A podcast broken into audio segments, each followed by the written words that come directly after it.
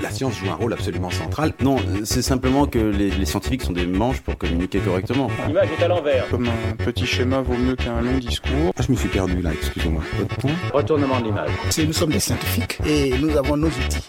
Lorsqu'on n'est pas scientifique, la vérité, on s'en fout. La science, c'est pas, c'est pas de pur savoir qui se promène dans les airs, c'est toujours dans des individus que ça se porte. Vous êtes sur LGFM 93.1 à l'écoute de Recherche en cours. Bonjour à tous, bonjour à toutes, bienvenue à vous et merci d'être fidèle au rendez-vous de Recherche en cours.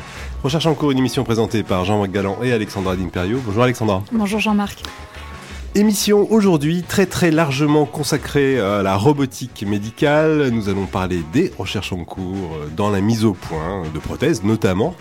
Alors domaine passionnant, euh, passionnant d'un point de vue technique, mais pas uniquement technique, puisque nous allons aussi croiser euh, des thèmes autour de l'homme augmenté, avec toutes les questions éthiques, sociales qui s'y rattachent.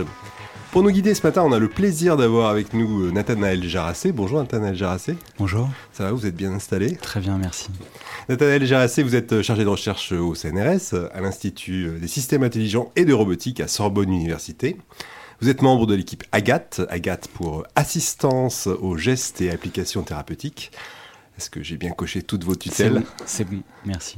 Alors, euh, quand on parle de, prothèses médicales, euh, je pense qu'on a tous en tête euh, des choses assez, assez spectaculaires, des, exosquelettes destinés à faire remarcher des paraplégiques, ou encore des, prothèses qui seraient commandées grâce à des, électrodes implantées dans, dans le cerveau des, de la personne handicapée. Bref, des dispositifs hautement technologiques, médiatisés pour certains, quel regard euh, portez-vous en tant que chercheur du domaine sur ce type de dispositif, Nathanaël Jarassé ben, je, je, je, partage, je partage euh, l'émerveillement, on va dire, de certains autour de ces dispositifs-là. Il faut reconnaître en fait que euh, ce sont des prouesses assez exceptionnelles, qu'on, d'un point de vue technique, on avance beaucoup. Le, le, challenge de poser des électrodes dans le cerveau, le challenge de décoder l'intention motrice, de, de, de rapprocher vraiment le corps physiquement d'un dispositif technique, c'est quand même quelque chose de compliqué. Après, en fait, euh, par ma, ma, ma, mon travail, qui s'apparente aussi à celui-ci, de développer des dispositifs techniques d'aide, je vois assez rapidement les limites en fait de ce qui est développé. Euh, et je me rends compte un peu du décalage qu'il peut y avoir entre des fois la médiatisation qui est faite autour de ces objets, les croyances, l'imaginaire autour de ce qu'ils seraient capables de faire, et puis la réalité technique qui, est souvent la suivante. Euh, ce sont des dispositifs de laboratoire, euh, du moins pour tout ce qui est implanté, qui ont nécessité beaucoup d'années de recherche et beaucoup de personnel pour les faire fonctionner pendant un temps assez réduit, avec un budget assez incroyable, et qui sont, même si une prouesse extraordinaire, ils sont loin, hélas, d'être disponibles commercialement ou pour, pour les patients. Et donc ça, en général, j'ai une tendance à euh, lorsqu'il y a ce type d'annonce euh, par les médias, à, hélas euh, chercher la petite bête ou la limitation. Mmh, d'accord. Alors on va, on va peut-être aller un peu plus profondément sur ces limites que vous évoquez de ces dispositifs spectaculaires. limites en termes d'efficacité déjà pour les patients? Tout à fait. D'abord, en fait, euh, par exemple, pour les exosquelettes d'assistance à la marche ou, même les prothèses, en fait, on met en avant, on a, un problème en, en 2019, mais depuis un certain nombre d'années, c'est qu'il y a un décalage assez fort qui s'est fait entre le matériel, euh, l'objet technologique qui a beaucoup évolué. On a euh, maintenant des exosquelettes avec beaucoup d'articulations motorisées, légers, très puissants, des prothèses aussi très biomimétiques avec des mains robotiques qui peuvent reproduire tous les mouvements des doigts humains. Et par contre, en fait, pour donner du contrôle et de la sur ce dispositif et de la sensation au travers de ce dispositif aux, personnes porteuses de handicap, là, c'est là où le bas blesse. Il y a un gros décalage entre les deux. C'est-à-dire que concrètement, on a un matériel très sophistiqué, mais on ne sait pas encore vraiment comment donner du contrôle et des sensations au travers aux personnes. Et donc, euh, quand comment dire, euh, quand, même quand on, met en avant le fait que ça va être piloté par le cerveau avec des électrodes implantées, etc., ça appelle tout de suite un peu à, au, au, cyborg, à la l'hybridation, au futur, à quelque chose qui serait perfectionné. Mmh, Mais même là, en fait, finalement, on se retrouve avec des choses très limitantes, une, expérience sensorimotrice qui resterait chez le patient de façon très très euh, euh, très très limitée. Il faut savoir que par exemple actuellement, quoi qu'en disent les médias dans leur manière de rapporter un peu simplement les, les propos, on ne sait pas décoder la pensée de personnes équipées d'un implant cérébral. Ce qu'on sait, c'est on sait décoder ou reconnaître des états cérébraux que la personne va être entraînée à exhiber et que la machine va être entraînée à reconnaître. Et donc que vous ayez en face à vous un joystick ou des boutons poussoirs, des électrodes posées sur vos muscles pour faire des contractions musculaires ou des électrodes dans votre cerveau, en fait, à chaque fois, vous allez interagir, contrôler le robot, quel qu'il soit, euh, au travers d'un set très réduit d'instructions. Dans le cadre de l'interface aux machine, ce sera des, états cérébraux. Vous allez avoir on va dire une pensée, une, image motrice qui va être associée par exemple à une action, une autre pensée à une autre action. Et donc à la fin, vous allez contrôler des états de pensée, un dispositif, mais vous serez quand même limité à avoir six actions possibles. Par exemple, si c'est le cas d'un bras robotique, euh, comme dans les essais qui ont été faits euh, ces dernières années avec des patients tétra qui pilotaient des bras, ils avaient des actions comme monter une main, descendre la main, fermer la main sur un objet, des choses très très réduites. Euh, dans la vie courante avec notre corps, notre vrai corps, euh, on a une capacité de finesse, de, une richesse de contrôle, une, euh, un côté naturel où ça, on ne pense pas à l'action, enfin disons qu'on on pense à l'action on ne pense pas à notre corps, tout se fait naturellement, on ressent énormément de choses et tout ça n'est pas du tout restauré dans ce qui existe à l'heure actuelle. D'accord, donc du coup nombre d'actions finalement assez restreintes. Euh, quel apprentissage ça suppose pour les personnes handicapées d'utiliser, de, de, manipuler, euh, je ne sais pas qui manipule qui, mais ce, type de dispositif? Ben, Un apprentissage extrêmement lourd et vous, vous faites bien de le remarquer parce que c'est en général quelque chose qui est assez gommé dans la façon dont les médias rapportent certains des résultats euh, fantastiques qu'on a pu voir. C'est souvent des renseignements qui sont donnés à la partie material methods au fond des articles qu'on lit pas toujours, qui est pas dans l'abstract. Le fait que par exemple derrière les dernières prouesses euh, de patients bah, tétra qui pilotaient un bras avec un implant cérébral, un implant cortical vraiment euh, mis dans le cerveau. On parle de plusieurs années d'entraînement à raison de plusieurs heures, plusieurs fois par semaine, pour arriver à un résultat qui à la fin est, on, le rappelle, de piloter quelques opérations du style haut, bas, droite, gauche d'un de, d'un bras robotique. Donc il y a un décalage encore énorme, et les gens qui arrivent à ces résultats-là, euh, les, euh, en fait, sont des, sont des athlètes, sont des athlètes de leur cerveau, sont des athlètes de leur corps euh, handicapé. Et ça, c'est un point. Donc, ça reste très dur. Et que ce soit pour un implant cérébral ou que ce soit pour une simple prothèse myoélectrique qui est couramment utilisée depuis une vingtaine d'années par les gens, il y a des semaines, il y a un réapprentissage d'un nouveau corps et d'un dispositif complexe. Et alors, pour ce qui est par exemple des électrodes qu'on pose dans le cerveau, euh, je suppose que ça nécessite déjà une opération lourde aussi en elle-même Tout à fait. Alors il y a différentes technologies plus ou moins invasives. On peut arriver à décoder des états cérébraux euh, à partir de l'extérieur euh, sans avoir de chirurgie. On va, utiliser un casque EEG pour mesurer les, signaux électroencéphalographiques. Mais plus on est loin du cerveau, plus ce qu'on mesure est perturbé par beaucoup de, perturbations environnantes, de bruits électromagnétiques, de choses comme ça. Donc en général, plus on est proche, mieux c'est.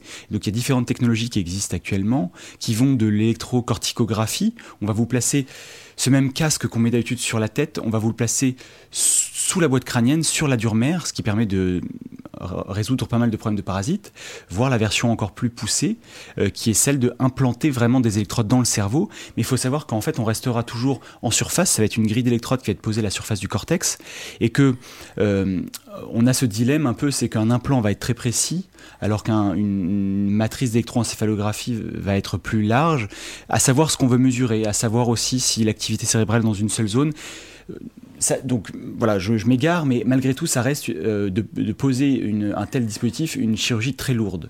Est-ce qu'on peut envisager de, vivre plusieurs années avec un tel dispositif implanté euh, sous la boîte crânienne? Alors, je ne suis pas vraiment un spécialiste de, ces procédures, mais ce que je sais, c'est que la majorité des, publications qui ont été faites, les implants étaient posés pendant un temps, euh, pendant, pendant quelques semaines, puis retirés euh, par la suite, les autorisations de la FDA américaine n'autorisant pas un port très long. Il y a des cas, comme ces patients tétraplégiques qui ont pu s'entraîner des années, euh, qui ont gardé l'implant plusieurs années.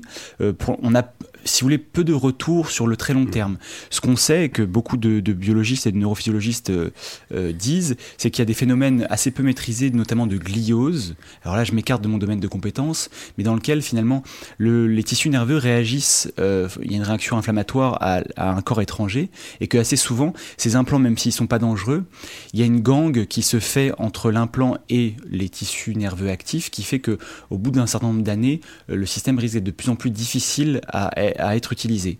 Pour l'électrocorticographie, une parenthèse, c'est que tous les résultats de recherche qu'on obtient à l'heure actuelle sur le fait qu'on peut décoder plein de choses avec l'électrocorticographie, on peut, par exemple, quelqu'un qui est en train de bouger ses doigts, on peut voir en temps réel l'activation du cortex moteur dans les différentes zones et dire ce qu'il est en train de faire. Mais ça reste un dispositif qui est seulement posé sur des patients souffrant d'épilepsie profonde dans, pour des, études cliniques particulières. Donc on est loin d'avoir quelque chose de courant. Euh, et puis encore une fois, il faut interroger la balance bénéfice-risque. Hein.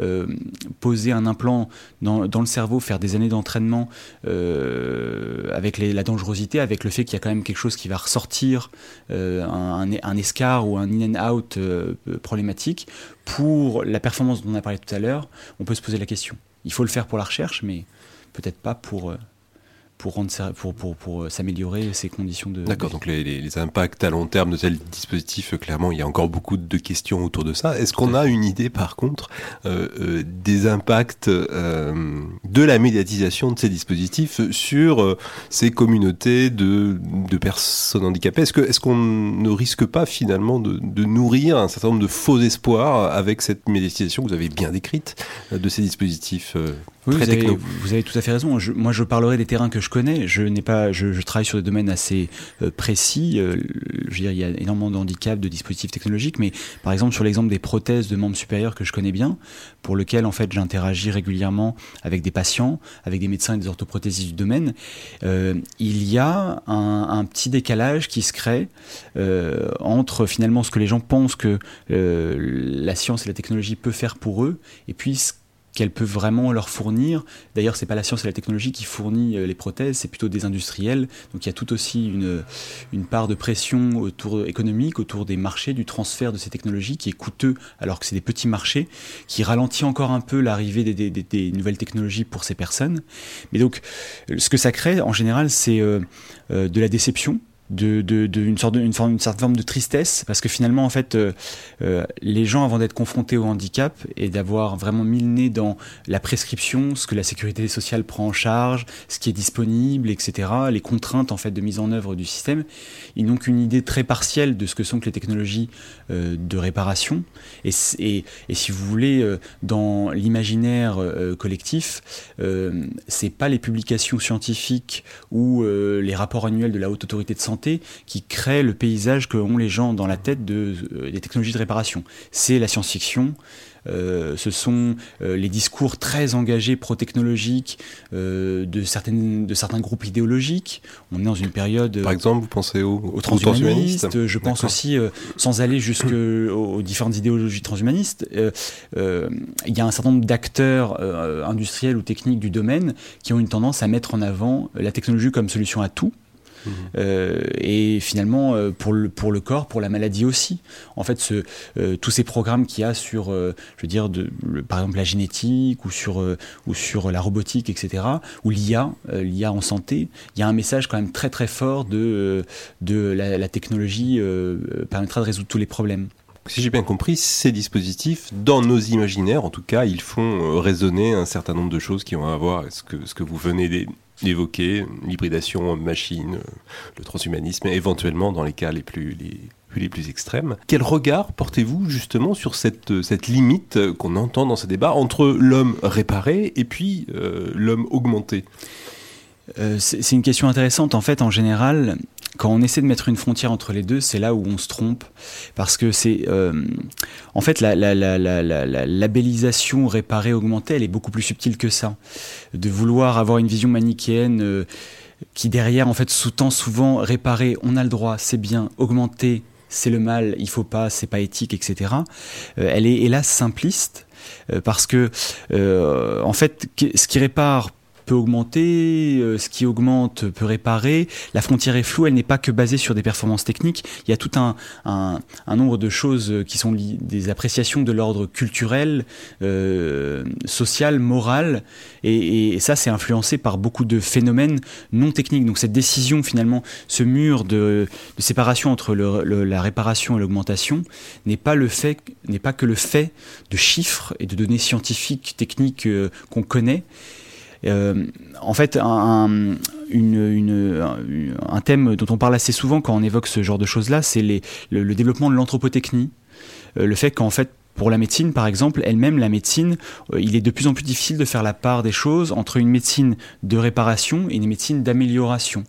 On est déjà dans une ère où euh, il existe des pratiques anthropotechniques qui sont des pratiques médicales à visée non thérapeutique, des choses qui sont pas pour vous Comme par exemple comme par exemple euh, la chirurgie esthétique non réparatrice, comme par exemple la pilule contraceptive, comme l'utilisation de produits dopants, et pas forcément de, de produits dopants dans le sport, mais ça peut être par exemple de substances comme, comme la caféine ou autre chose. En fait, ce sont des pratiques. euh, je ne suis pas du tout en train de les critiquer, mais ce sont des pratiques en fait qui ne visent pas à vous soigner, à vous réparer d'un handicap, mais par contre elles visent à améliorer votre votre bien-être. Et finalement, la société, euh, nos sociétés, en tout moins occidentales, ont déjà accepté ces pratiques-là. Or, en fait, d'un point de vue réparation-augmentation, euh, en, en tout cas, on ne peut pas considérer qu'elle répare. Donc, on, on- je veux dire, la, frontière est très floue. Elle est aussi fonction euh, de, de l'acceptation de la société de certaines pratiques. Il y a des sociétés dans lesquelles, par exemple, la chirurgie esthétique est beaucoup plus euh, acceptée qu'en en France, au Brésil, au Liban, par exemple, euh, dans lequel c'est devenu euh, quelque chose de courant. Nous, on aurait encore euh, une tendance à dire que la chirurgie esthétique non réparatrice est une pratique vraiment anthropotechnique de d'augmentation. Euh, peut-être que si c'était plus courant, notre regard changerait et qu'on la banaliserait et que donc on la jugerait pas forcément euh, d'augmentation, c'est-à-dire apte à créer peut-être un décalage par rapport à une, à une normalité moyenne. Donc, voilà, cette, cette frontière-là, elle est très difficile. Elle est très difficile à, cerner. Après, de vous à moi, dans mon activité de tous les jours, je n'ai pas du tout l'impression que la question se pose euh, parce que on a du mal déjà à réparer correctement des gens avec des prothèses, avec des, exosquelettes. On leur fournit une expérience sensorimotrice très réduite. Ils contrôlent mal un système qui les aide partiellement, qui leur demande beaucoup d'efforts cognitifs. Ils ressentent peu de choses au travers. Euh, ils sont obligés de s'inventer tout un tas d'astuces pour, euh, pour euh, je dire, être à, la fois toujours efficace. Donc on est loin de se, de, se, se, se gosser d'augmenter quiconque. D'accord. Alors, on va, on va revenir directement du coup sur votre travail au quotidien et votre approche. On a compris que les approches euh, invasives, c'était pas nécessairement ce que vous, ce que vous privilégiez. Euh, comment vous faites au quotidien pour concevoir une prothèse? Quelle est votre approche? Alors nous, on, se positionne dans dans l'équipe Agathe, euh, pas tant sur le développement technologique, mais plutôt sur le constat suivant, c'est que comme on l'a dit tout à l'heure, le matériel est quand même là, euh, assez performant. On a des choses biomimétiques, robotiques qui, sont qui sont disponibles. Et donc ce qu'il faut vraiment améliorer, c'est le contrôle qu'ont les gens sur ces dispositifs-là et puis le ressenti qu'ils ont au travers de ça. Donc notre, notre travail principal, c'est de développer des nouvelles approches de contrôle pour que quelqu'un qui porte une prothèse ou un exosquelette, il puisse, on va dire, euh, agir sur son environnement naturellement sans trop y penser, sans avoir à créer des codes morses ou à penser euh, à des schémas très compliqués dans sa tête pour arriver à l'utiliser, et qui puisse ressentir ça de façon très naturelle, avec même s'il y a des substitutions sensorielles, même si on lui transforme par exemple le toucher de la prothèse en une vibration, que ce soit quelque chose de, de très facile à interpréter, de très naturel, très riche. Donc le, parcours, euh, la- l'approche qu'on a, nous, elle est très basée sur la compréhension du contrôle moteur, du fonctionnement du corps humain et du système nerveux central et périphérique. Donc on a beaucoup d'interactions avec des gens de neurosciences, on en a des gens dans l'équipe aussi. Et la base, donc notre but, c'est de trouver une manière de contrôler naturellement une prothèse, par exemple, pour se focaliser là-dessus. Et en général, ce qu'on va essayer de faire, notre approche, c'est de d'intégrer des connaissances sur le contrôle moteur humain à la prothèse pour qu'elle agisse de façon plus naturelle. Ok, alors prenons l'exemple d'une prothèse de bras. Par exemple, une prothèse de bras, on a récemment développé une approche euh, dans laquelle en fait on utilise euh, les coordinations euh, qui existent au niveau du corps humain, les synergies, c'est-à-dire la façon dont nos articulations se synchronisent entre elles pour en fait améliorer le contrôle. Comment ça marche? En fait, en deux mots. Euh, quand vous faites un geste, euh, on a l'impression des fois de saisir un objet avec la main, on se dit bah c'est un geste de la main. En fait, en général, notre corps participe à tout. C'est-à-dire que si vous attrapez un objet, vos pieds, vos hanches, vos troncs, etc. participent à ça. Euh, Il y a des relations très fortes qui se font euh, tout- au, au niveau de, de toutes les articulations du corps. Ces synergies-là, en fait, nous, Qui sont conscientes et. qui sont et conscientes, voire inconscientes, même Ouais, euh, certaines fois, en fait, euh, mais, mais très perceptibles. Euh, par exemple, quand vous attrapez un objet, vous allez avoir à la fois une, élévation de votre épaule, une extension de votre cou, une rotation de votre poignet, puis votre main qui s'ouvre, et tout ça est parfaitement synchronisé. Un peu comme si votre cerveau piloter avec un seul levier, on va dire, toutes ces articulations-là. Donc nous, on va euh, étudier ces phénomènes-là. On va par exemple prendre des populations de sujets euh, sains euh, qu'on va mettre dans des situations écologiques, dans un laboratoire de capture du mouvement, voire de capture de l'activité musculaire aussi. On peut enregistrer ce que font leurs muscles. Et puis on va leur faire faire des tâches, des tâches qui s'apparentent à des tâches de la vie quotidienne. Et puis on va, avec les données qu'on va capturer, on va essayer d'analyser mathématiquement les relations, par exemple, entre ces articulations-là. Et on va essayer de trouver des modèles qui sont capables de décrire comment, par exemple, le tronc bouge en fonction de la main.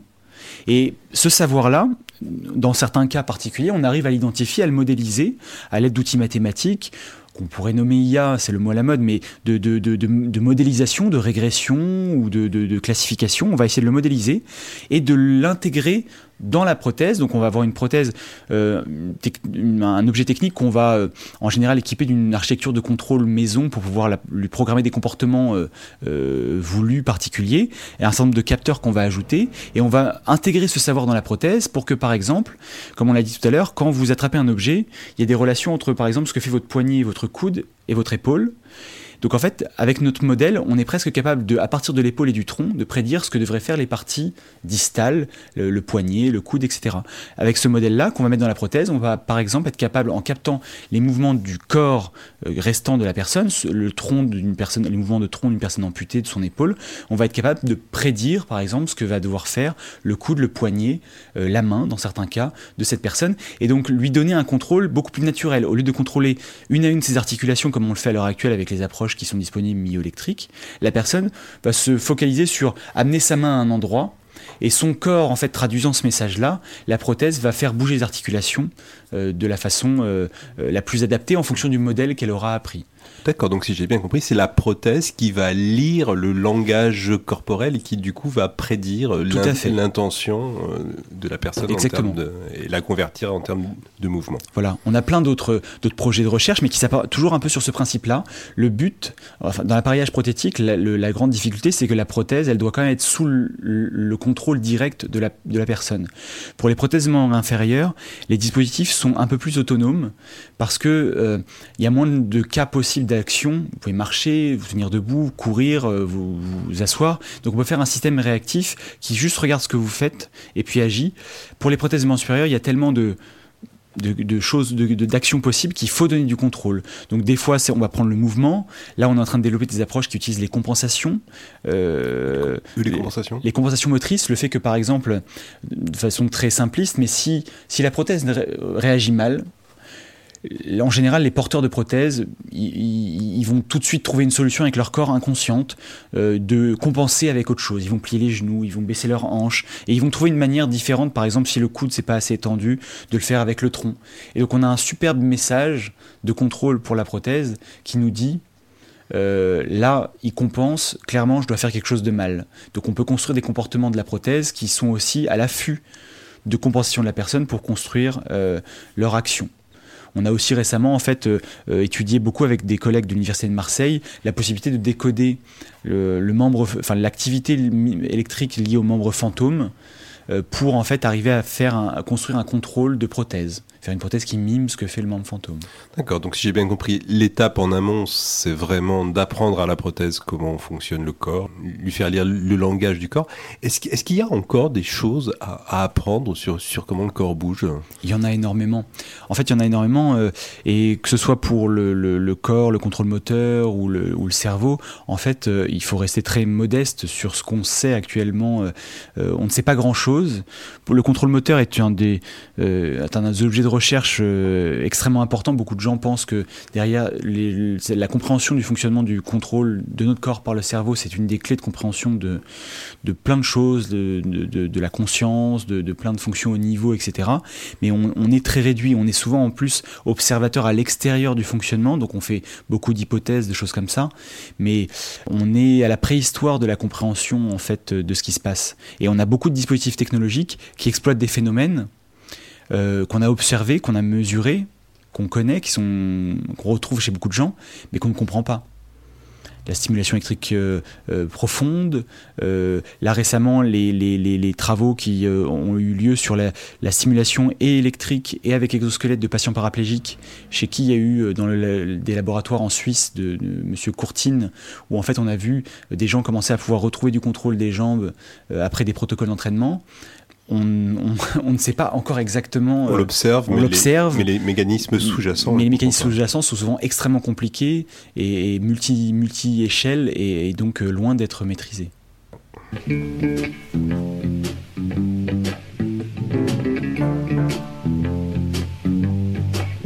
Who knows what tomorrow will bring? Maybe sunshine and maybe rain. But as for me, I'll wait and see. And maybe it'll bring my love to me. Who knows? Who knows? Who knows any better than I? That is she who's keeping me alive. I'm Keeping the little girl as my goal It makes my life worth living, you know. Just another day. I wanna live to share the love that only she can give. And if she don't come on home, I pray the Lord will help me carry on.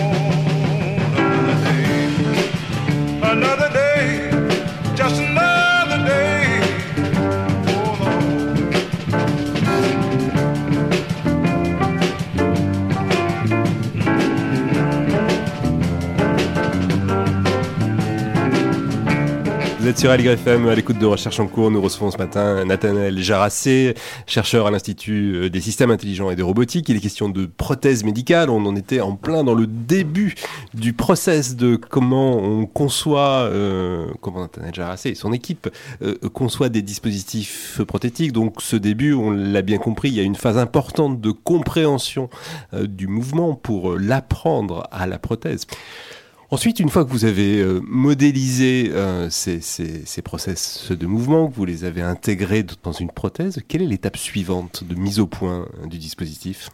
Alors effectivement, en fait, tout part de l'observation, on modélise, on développe un contrôle avec, et en général, on fait des étapes préliminaires de tests qui se font en général avec des sujets sains au sein du laboratoire pour faire des pré-validations parce que le, le temps passé avec les, les, personnes euh, amputées ou les patients dans les centres cliniques euh, est précieux. Et donc on, on fait beaucoup de réglages déjà euh, entre nous.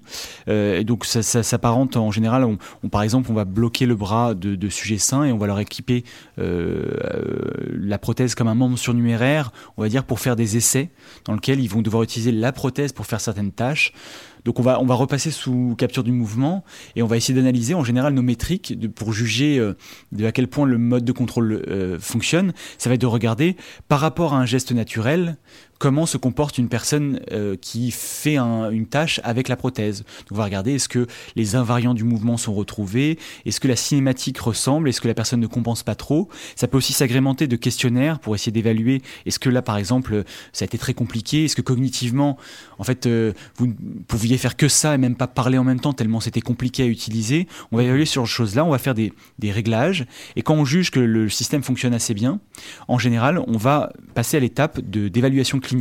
Alors au, préalable, euh, nous on travaille donc en direct avec beaucoup d'équipes de médecins et tous nos essais, on les fait dans des centres cliniques euh, experts. Euh, on obtient en général, on fait la demande d'autorisation éthique auprès de, euh, ou de comité de protection de la personne ou de comité éthique pour de la recherche non interventionnelle, c'est-à-dire tout essai euh, d'expérimentation sur l'humain en France est encadré. Donc on va faire une, on va proposer notre protocole, on va le, on va le, faire analyser, valider pour pouvoir euh, le mener. Et donc en général, on va aller en centre clinique. Euh, moi, je travaille directement avec un très gros centre à Nancy, euh, l'IRR, qui est un centre expert pour euh, l'appareillage, euh, dans lequel eux sont, en fait, ce sont des partenaires dès le départ de nos recherches. Disons que nous, on est très à l'écoute aussi de leurs besoins et la recherche s'est créée dès le départ. On a eu des interactions. Quand on a synthétisé quelque chose qui nous semble intéressant et qu'on l'a prévalidé, on va leur demander de, d'essayer de regrouper euh, des participants à des expériences cliniques. Donc on va aller pendant quelques jours ou semaines euh, dans ce centre et on va euh, cette fois monter ce dispositif sur des personnes amputées et on va tester sur les mêmes tâches ou sur des tâches qui s'apparentent plus à des évaluations cliniques dans le monde clinique pour évaluer du bon fonctionnement de la prothèse, du bon contrôle. Il y a un certain nombre d'exercices standardisés qui existent et donc en général on va se prêter à cet exercice-là pour avoir un score clinique et on va en général, à ce moment-là, introduire une condition de contrôle qui est bah, la personne amputée va faire la tâche avec sa prothèse de tous les jours, son contrôle euh, myoélectrique classique, celui dont on sait qu'il a beaucoup de limitations, et avec la prothèse que nous on développe, en essayant de voir si elle améliore ou pas euh, les choses. Et alors ces patients justement, euh, comment entrent-ils dans, ce genre euh, de démarche? Est-ce que c'est eux qui vous contactent? Est-ce que ce sont les médecins? Est-ce que ce sont les centres de soins? Est-ce que vous les contactez? Comment, comment ça se passe? Est-ce que vous êtes en contact avec les, des associations de patients Tout à fait. Par exemple? On, est aussi, alors pas directement sur des aspects techniques, mais dans le cadre de recherche qu'on mène plus général sur des aspects... Euh, disons, euh, hors techniques, sociaux, anthropoculturels autour de l'appareillage prothétique. On a des relations assez fortes euh, avec des, associations comme l'ADEPA, l'association de défense des personnes amputées, ou des associations d'agénésiques. De, en fait, on, a tous les cas. Pour répondre à votre question, on, à la fois, on a des médecins qui viennent régulièrement nous voir dans l'équipe AGAT, qui est une équipe de recherche labellisée INSERM, où on a des médecins aussi qui nous font remonter leurs besoins, mais on a de temps en temps aussi des visites de, gens qui travaillent sur une pathologie, euh, qui ne trouvent pas de dispositif euh, qui soit adapté et qui aimeraient lancer euh, de la recherche là-dessus ou savoir ce qui existe dans les laboratoires. Donc on, là, on démarre quelque chose récemment avec l'Institut de la myologie sur une thématique comme ça. Nous-mêmes, en fait, de temps en temps, on a des idées sur peut-être une technologie dont on pense qu'elle pourrait aider euh, une, une, pathologie particulière. Et donc là, on va chercher des médecins partenaires. Nous, ça a été le cas pour euh, l'appareillage. Euh, les idées qu'on a eues sur les approches basées sur le mouvement, etc. On a, on a été rencontrer plusieurs centres d'appareillage en leur disant voilà, on, comment dire, on a ces idées-là, on aimerait les tester. Est-ce que vous seriez d'accord pour être partenaire, pour nous donner ce que votre avis là-dessus, et puis par la suite nous faire rencontrer des, patients. Et, et, puis on a le dernier cas, c'est qu'on a des des, patients qui viennent à tête individuelle avec des besoins, qui euh, ont des projets souvent très intéressants. En fait, il y a une individualité très forte dans l'appareillage prothétique. Il n'y a pas un moignon, il n'y a pas une amputation, il n'y a pas un ressenti, il n'y a pas un projet de vie qui soit identique. Et donc, ce qui existe, euh, malgré le travail formidable que font les appareilleurs de, personnalisation comme euh, peu de métiers le font à la personne, il y a toujours des manques. Et donc, on, va avoir régulièrement des gens, par exemple, on a eu quelqu'un qui faisait de l'escalade, euh, qui s'est construit une prothèse extrêmement sophistiquée euh, de grimpe qui lui permet de se soutenir quand il grimpe avec des crochets métalliques, etc. Mais qui est extrêmement handicapé par le fait de ne pas ressentir le toucher des prises et de savoir notamment est-ce qu'il était vraiment clampé sur, le, sur une prise ou pas. Parce que sans, avec juste le toucher, il n'arrivait pas à évaluer la forme concave, convexe de la prise et savoir s'il était vraiment en prise. Et donc il, il, est venu nous solliciter pour savoir euh, si euh, on pouvait l'aider à construire un système comme ça. Donc on l'a, on l'a, on l'a soutenu dans cette démarche. On a voilà régulièrement des initiatives individuelles qu'on peut plus ou moins euh, faire rentrer dans les lignes de nos projets académiques, mhm. mais on essaie, parce qu'en général, euh, c'est dans ces cas-là qu'on avance le plus vite, parce qu'on a un accès direct à une personne qui est experte de son handicap, qui a un vrai besoin, et donc euh, c'est extrêmement stimulant. Donc on a tous les, tous les cas possibles. D'accord, alors si, si, on déroule la suite du process, donc vous avez testé avec, avec des patients, des personnes en situation de handicap, euh, pardon, vos, dispositifs prothétiques, ils, offrent ou pas certains avantages par rapport à, l'existant. Euh, Qu'est-ce qui se passe ensuite? Ensuite vient, vient l'activité principale du chercheur qui est celle de la publication. Notre but, en fait, c'est de faire avancer, euh, progresser la connaissance et puis les savoir-faire. Et donc, en général, on va publier ces résultats parce qu'on n'est pas les seuls à travailler là-dessus. c'est une une émulation internationale. Il y a beaucoup de communautés différentes qui travaillent de, recherche, qui travaillent sur, sur ces aspects-là. Juste, est-ce que vous pouvez donner une petite idée de cette, cette communauté en, en, termes de, je sais pas, nombre de laboratoires Nombre de laboratoires, je pense que par exemple, sur l'appareillage prothétique, euh, c'est devenu un sujet qui, est, qui euh, attire beaucoup, on va dire à la mode avec, ses dé- avec les défauts aussi qui est que une mode, euh, on va dire, euh, vole du temps de recherche à d'autres objets technologiques ou d'autres pathologies. Disons que là, il y a, il y a beaucoup de gens qui travaillent sur l'appareillage prothétique. Il y a une, en- une effervescence assez forte, alors que finalement, il faut quand même reconnaître que c'est des populations euh, assez faibles par rapport à d'autres pathologies, mais en tout cas, elles, ont un grand besoin d'amélioration de leurs conditions de vie, donc c'est très bien. Mais je pense qu'on peut considérer qu'il y a une vingtaine de laboratoires dans le monde euh, qui travaillent sur ces, sur ces, sur ces, euh, sur ces objets-là. Avec moitié de laboratoires qui sont issus plutôt de domaine médical et puis des laboratoires de, plutôt de robotique qui vont vers, vers ces objets.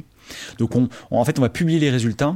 C'est un but euh, en général double, c'est d'attirer l'attention de la communauté sur peut-être quelque chose de nouveau qu'il faut creuser, ou euh, euh, de, montrer surtout en fait aussi, euh, donc pas qu'à la communauté, mais aux, aux fabricants, aux industriels, que là on a découvert peut-être quelque chose qui marche, qui peut être intégré. Alors là c'est la phase de transfert, on va dire. Il y a différentes approches. De temps en temps, quand on, on pense qu'une une innovation est vraiment très performante, impactante et très nouvelle, on va être encadré par le biais de nos tutelles pour faire de la propriété intellectuelle, de la propriété industrielle, donc déposer un brevet Déposer un brevet, autour ouais. d'une innovation qu'on a faite. Euh, déposer un brevet, euh, ça, à la fois, ça peut, on, peut, on, pourrait, on pourrait dire que ça peut être un frein au transfert de la technologie à tous. C'est un peu l'inverse de la publication, on divulgue les résultats et la manière de faire, mais c'est aussi souvent une manière d'arriver à transférer un industriel, parce que les industriels ont besoin souvent de cette sécurité, d'avoir euh, la, la, la certitude qu'ils vont être les seuls à proposer cette innovation pour se démarquer des concurrents. Protégé par le brevet Voilà. en quelque Donc sorte. on- en général, on va à la fin des, de- quand on obtient des résultats, on va analyser est-ce qu'il y a quelque chose, est-ce qu'il y a matière à déposer un brevet ou pas. Et puis alors après, selon les, tractations, selon les velléités de tout un chacun vis-à-vis de ce modèle euh, économique ou le modèle open source ou ce genre de choses-là, on va choisir de ou publier ou breveter.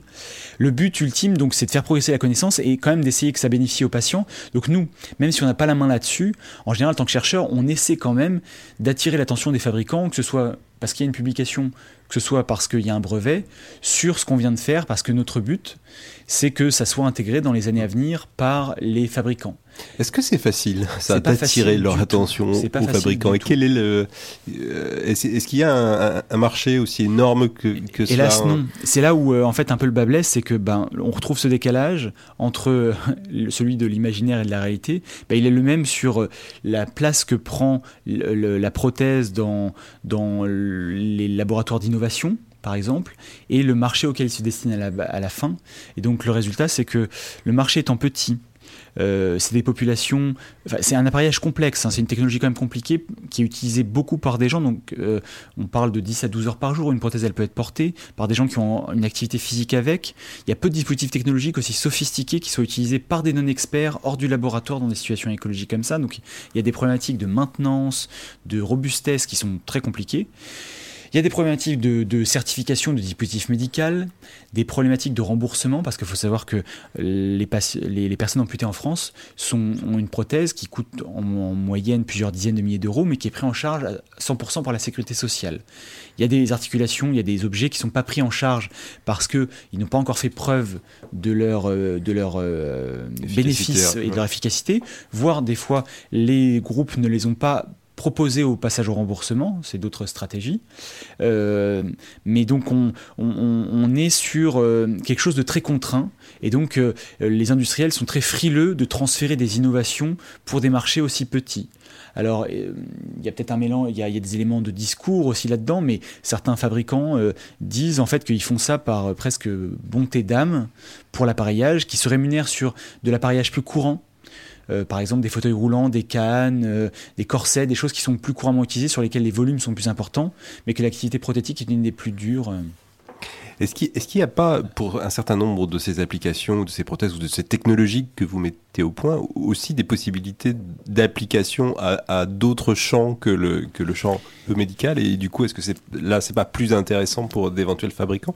Tout à fait, tout à fait. On est euh, tout à fait conscient en fait de ces limites-là et donc on cherche assez régulièrement nous à, à envisager, on va dire le détournement, c'est un mauvais mot, c'est quelque chose de connoté de mauvais, mais c'est plutôt positif. Le, Le hack, le, dans le le hack, bon la, sens terme, de l'innovation qu'on va faire pour dans d'autres contextes, d'autres cas qui peut-être pourraient bénéficier à plus de gens. Un peu cette notion de dualité qui est souvent envisagée pour euh, le- les, objets qui ont à la fois euh, une utilisation militaire et civile. euh, on parle de, de, technologie duale, mais là c'est plutôt l'idée d'une technologie duale qui pourrait servir à des personnes porteuses de handicap et pour d'autres applications au grand public. Est-ce qu'on a des exemples de ça déjà? Alors on, on en a récemment, euh, il y a eu euh, une entreprise, ça n'a pas forcément marché pour le grand public, mais qui avait développé un, un bracelet pour faire du pour proposer euh, aux, personnes valides de- d'utiliser des approches de contrôle myoélectrique, c'est-à-dire celles qui utilisent les contractions musculaires, celles que les, personnes amputées utilisent depuis 30 ans pour contrôler leur prothèse, et ben, utiliser ces technologies-là pour contrôler par exemple votre ordinateur. Vous êtes devant votre ordinateur et avec ce bracelet, quand vous faites des contractions, vous faites défiler les pages, monter le son, vous pouvez jouer à des jeux. Au lieu d'avoir une souris et un clavier, vous contrôlez euh, votre personnage avec des, contractions. Euh, ce qui avait d'intéressant, c'est que donc euh, ils ont réussi, visant le grand public, p- construire un produit euh, qui dépasse les performances euh, du matériel d'appareillage pour un coût qui était 5 fois moindre. Donc euh, tous les laboratoires se sont emparés de cette technologie-là. Beaucoup de patients en fait euh, ont fait des tests avec ça. Euh, L'application de grand public n'a pas rencontré le succès euh, escompté, donc le projet est un peu tombé à- à- euh, à- aux oubliettes. Euh, je crois que la société a arrêté de le commercialiser, mais c'était un exemple de quelque chose qui pourrait vraiment bénéficier aux deux.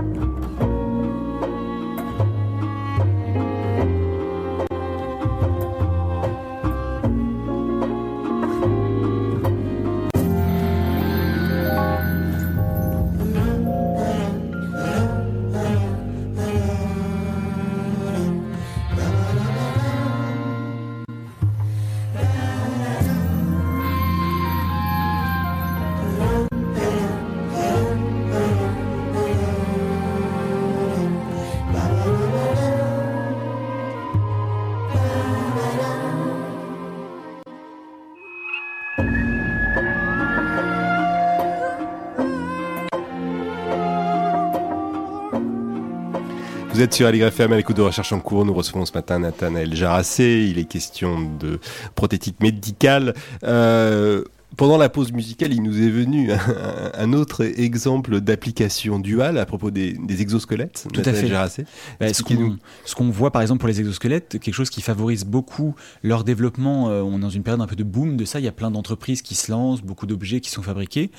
Euh, on va avoir des entreprises qui vont proposer des exosquelettes qui sont souvent différents, hein, mais d'une même base, sont initialement destinés à la marche des paraplégiques, assister à la marche de personnes qui ont plus le contrôle de leurs jambes, et de plus en plus à proposer des produits pour aider euh, des opérateurs sains valides dans des contextes professionnels ou industriels. Par exemple, euh, aider des ouvriers qui travaillent sur des chaînes de montage à réduire leur fatigue musculaire, le stress postural et limiter les troubles musculo-squelettiques. On est sur de la prévention, du bien-être.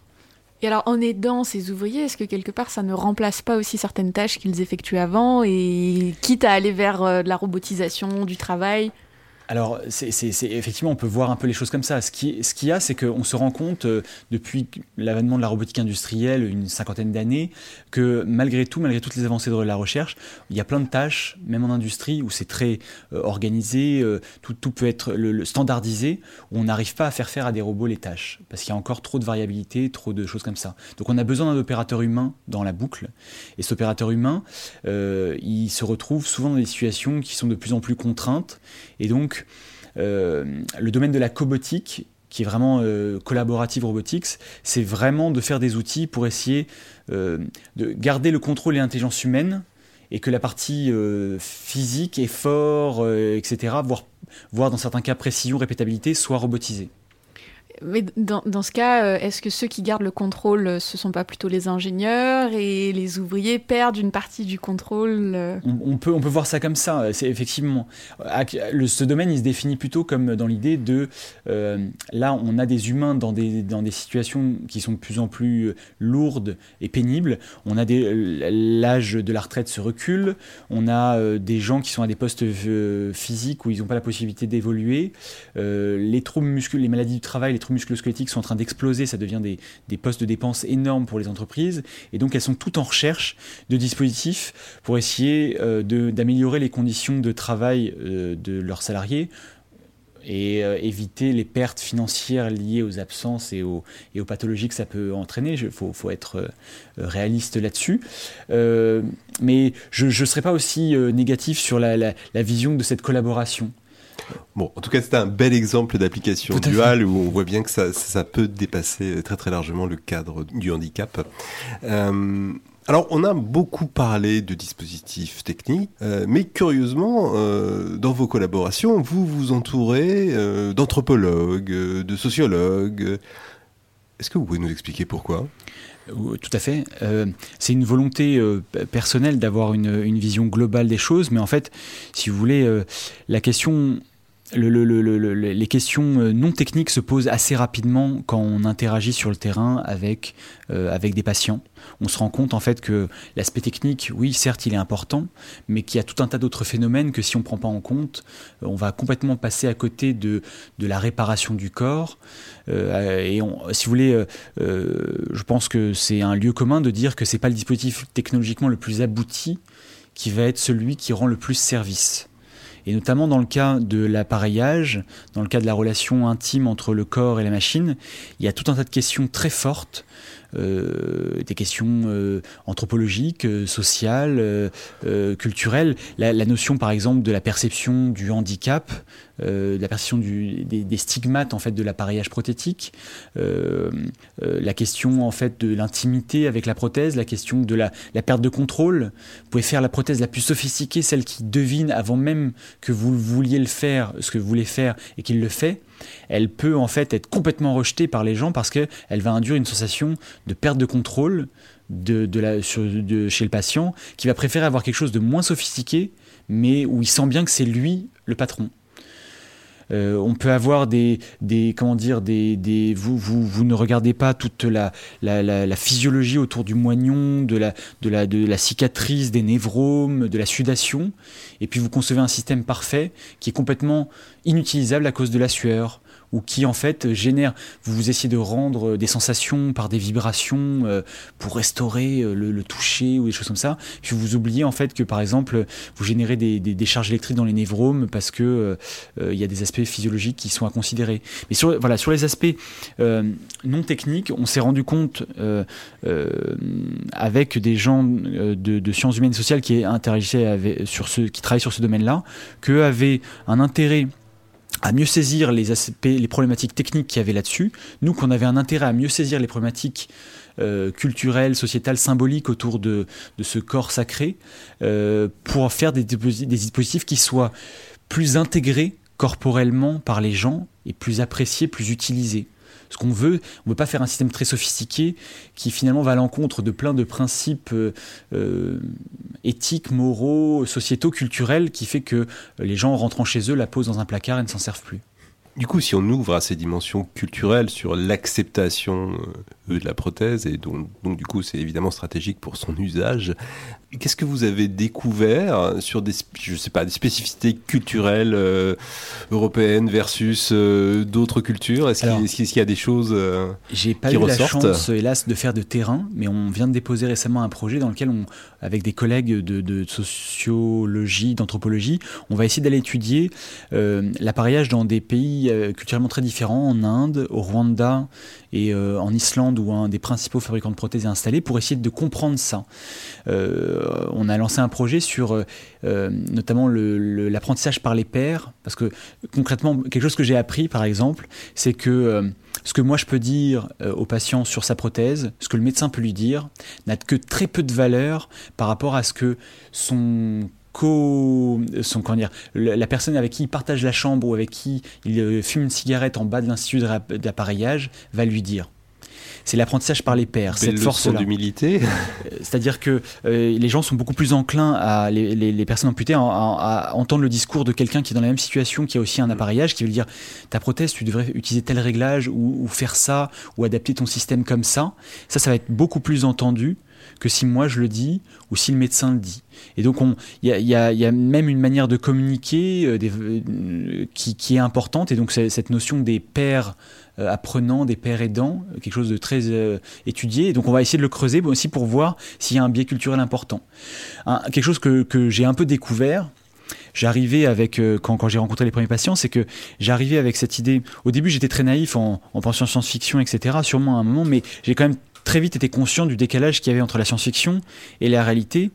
Et tout de suite, je me suis dit que euh, ce que les gens attendaient, c'était pas un objet science-fiction, ils voulaient pas être des cyborgs, ils voulaient être des personnes réparées.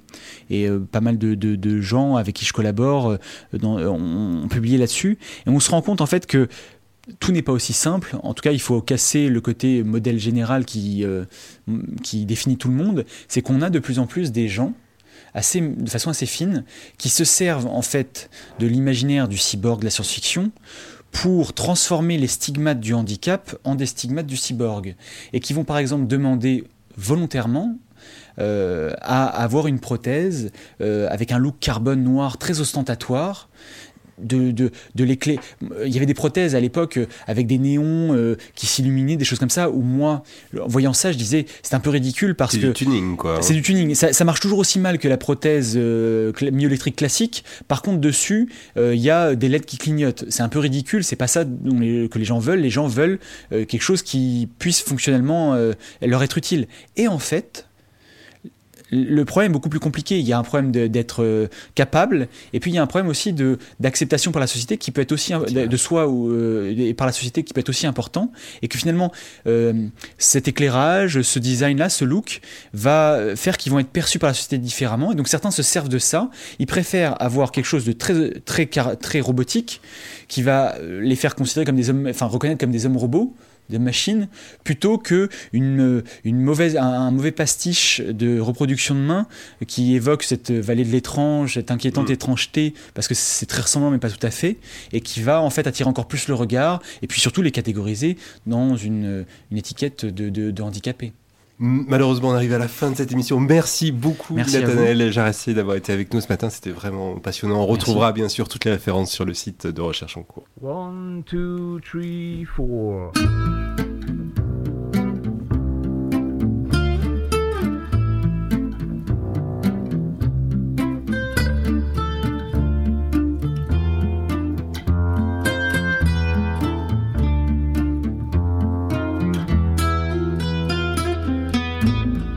Ali Grefferme à l'écoute de Recherche en cours. euh, Après euh, les prothèses, un tout autre sujet avec la chronique d'Alexandra. Il est question de risque et de perception du risque, Alexandra? Oui, exactement, parce que Jean-Marc, vous le savez, hein, mes chroniques sont souvent inspirées de ce que je peux voir sur les réseaux sociaux.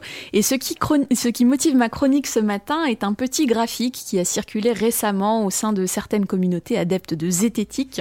Le graphique entend illustrer la différence entre d'un côté l'importance réelle de certains risques sanitaires ou environnementaux et de l'autre la perception erronée qu'en aurait le public. Grand public irrationnel, c'est Oui, ça c'est ça, c'est ça, parce que on, peut voir sur ce graphique que les gens surestimeraient très largement les risques liés aux ondes téléphoniques, par exemple, et qu'ils sous-estimeraient tout autant les risques liés à la pollution atmosphérique. Et la morale de l'histoire, effectivement, euh, qu'en tirent souvent les gens, c'est que le grand public perçoit vraiment les risques de manière irrationnelle, gouverné comme il l'est par ses innombrables biais cognitifs. Alors euh, déjà, je tenais à, préciser que ce graphique, si des auditeurs euh, l'ont vu passer, euh, il est un peu compliqué de retrouver sa source scientifique primaire, hein, parce que je n'ai pas pu vérifier les données dont sont issus ce, graphique, parce qu'il a été modifié et partagé par plusieurs intermédiaires. Mais j'ai surtout eu envie de proposer un regard plus sociologique à propos de la perception des risques. Alors je précise d'emblée que je ne remets pas en cause l'utilité du calcul scientifique des risques, mais je me pose sincèrement la question. S'il y a une grande différence entre la manière dont le grand public perçoit un risque et le résultat du calcul probabiliste réalisé par des scientifiques, cela veut-il dire pour autant que la perception du grand, du grand public est forcément irrationnelle, biaisée ou mal informée? Et donc, du coup, qu'est-ce que vous avez trouvé? Alors le sociologue Patrick Peretti-Vatel, dans son ouvrage intitulé La société du risque, paru en 2010, considère que si certaines divergences entre experts et profanes sont souvent irréconciliables, ce n'est pas qu'une question de rationalité, pour la simple et bonne raison que le risque n'existe pas à l'état naturel. Il s'agit d'une construction sociale, d'une représentation mentale qui permet aux humains d'avoir l'impression de pouvoir prédire, quantifier et donc de pouvoir maîtriser un certain nombre de dangers. Et comme pour la plupart des constructions sociales, on ne peut pas vraiment en faire le tour avec un unique calcul euh, objectif et rationnel. Les sociologues des sciences le savent très bien. L'appréciation d'un risque est avant tout une question de culture et de valeur. Mais ici, comme souvent, il y a un gouffre entre des experts scientifiques qui accordent beaucoup de valeur à un calcul probabiliste, qui se voudrait apolitique, et des profanes qui se posent des questions éminemment politiques. Quel type de questions, par exemple? Eh ben, le chercheur Paul Slovic en a établi une petite liste que je vais vous partager de manière non exhaustive. Ces interrogations influencent la perception des risques et me semblent particulièrement présentes lorsqu'il est question d'installations industrielles comme les risques liés aux ondes téléphoniques dont on parlait tout à l'heure ou aux centrales nucléaires. Alors la première question c'est ai-je accepté ce risque volontairement ou dois-je subir un risque qui m'est imposé par d'autres? Deuxième question, puis-je contrôler moi-même mon exposition à ce risque? Et surtout, puis-je faire confiance aux autorités gouvernementales et à leurs experts? Le calcul scientifique d'un risque, en revanche, se contente en général de deux mesures, la probabilité d'occurrence d'un événement et l'importance de ses conséquences physiques ou matérielles. Ce calcul peut ainsi paraître très réducteur aux citoyens et citoyennes qui se posent des questions morales et politiques beaucoup plus larges. Et certaines études tendent même à montrer que les gens auraient une perception différente des risques selon leur profil socio-démographique. Selon que vous êtes riche ou pauvre, que vous avez fait des études ou pas, que vous êtes blanc ou racisé, que vous êtes un homme ou une femme, vous ne percevrez pas forcément les risques de la même manière et ce n'est pas une question de rationalité mais de vulnérabilité. Rationalité, je suis pas sûr de comprendre. Qu'est-ce que vous voulez dire par là? Alors pour Patrick Peretti-Vatel, il existe une répartition asymétrique des risques qui correspond complètement aux discriminations sociale habituelle. Les recherches en sociologie et en géographie l'ont déjà bien documenté, nous ne sommes pas tous égaux devant les risques eux-mêmes. Certaines classes sociales et certains groupes sociaux sont beaucoup plus touchés que d'autres par les maladies et les problèmes environnementaux. Par exemple, les installations les plus polluantes se trouvent en général dans les quartiers les plus pauvres. Aux États-Unis, des chercheurs ont même montré que les populations noires et les minorités ethniques sont exposées de manière disproportionnée aux problèmes environnementaux et ça s'appelle le racisme environnemental. Serait-il donc si étonnant que des personnes qui habitent ces quartiers se sentent plus menacées? Je ne suis pas sûre. Paul Slovic explique en tout cas que l'on retrouve certaines différences au sein même de la communauté scientifique. À compétences égales, les femmes scientifiques percevraient certains risques comme étant plus élevés. Il cite plusieurs études dont l'une d'elles constatait que les risques nucléaires étaient perçus comme étant plus élevés par les chercheuses en physique que par les chercheurs. En fait, de nombreuses études réalisées aux États-Unis, parce qu'on n'a pas le droit de réaliser ce genre d'études en France, hein, mais ont pu remarquer que par rapport au reste de la population, les hommes de couleur blanche percevaient régulièrement les risques sanitaires, technologiques et environnementaux comme étant plutôt faibles. Au cours d'une étude, Paul Slovic et ses collègues ont pu remarquer que cela était particulièrement marquant pour un tiers des hommes de ce groupe, et ces derniers avaient en fait une perception des risques extrêmement faible, et cela tirait la moyenne du groupe entier vers le bas. Qu'est-ce qu'ils avaient de particulier, ces hommes? Eh bien, les chercheurs ont remarqué que ce petit groupe d'hommes blancs était particulièrement éduqué, avec une forte proportion de diplômés de l'enseignement supérieur, que beaucoup d'entre eux avaient des revenus élevés et que leurs opinions politiques étaient assez conservatrices. En quoi cela influence-t-il la perception des risques, me demanderez-vous? Euh, Eh bien, il semble que les hommes blancs éduqués et aisés euh, considèrent que le monde est moins risqué parce que ce sont eux qui détiennent le plus de pouvoir économique et politique. Les technologies et les noix les lois sont façonnées à leur avantage, autrement dit, le monde est moins risqué pour eux. Euh, à l'inverse, les femmes, les personnes racisées et les classes populaires tendent à considérer que le monde est plus risqué parce qu'elles ont moins de pouvoir. Le monde politique et économique leur est moins favorable, si bien qu'elles sont beaucoup plus vulnérables face à de nombreux risques. Et surtout, elles sont moins en, moins en mesure de contrôler leur environnement. Or, si je me retrouve forcée de subir un risque auquel je n'ai pas consenti et que je ne peux pas maîtriser moi-même, je ne peux m'empêcher de le considérer comme d'autant plus inacceptable. Et qu'est-ce que vous concluez de tout ça, Alexandra? Eh ben, ma morale de l'histoire, c'est que la différence entre la perception du grand public et le calcul scientifique ne s'explique pas uniquement par des biais cognitifs et un manque d'information, elle est également influencée par des réalités politiques quotidiennes dont les experts, qui ont souvent une situation socio-économique privilégiée, n'ont pas toujours conscience. Merci beaucoup Alexandra euh, pour cette chronique. Il y a un risque non négligeable que nous soyons arrivés à la fin de cette émission. Merci encore à Nathanaël Jarassé d'avoir été euh, avec nous ce matin. La recherche en cours c'est terminé pour aujourd'hui, mais vous retrouverez toutes les références sur le site de Recherche en cours. Merci à Gilles Brézard à la réalisation euh, ce matin. Merci à vous de nous avoir suivis. Prochaine recherche en cours le 14 juin.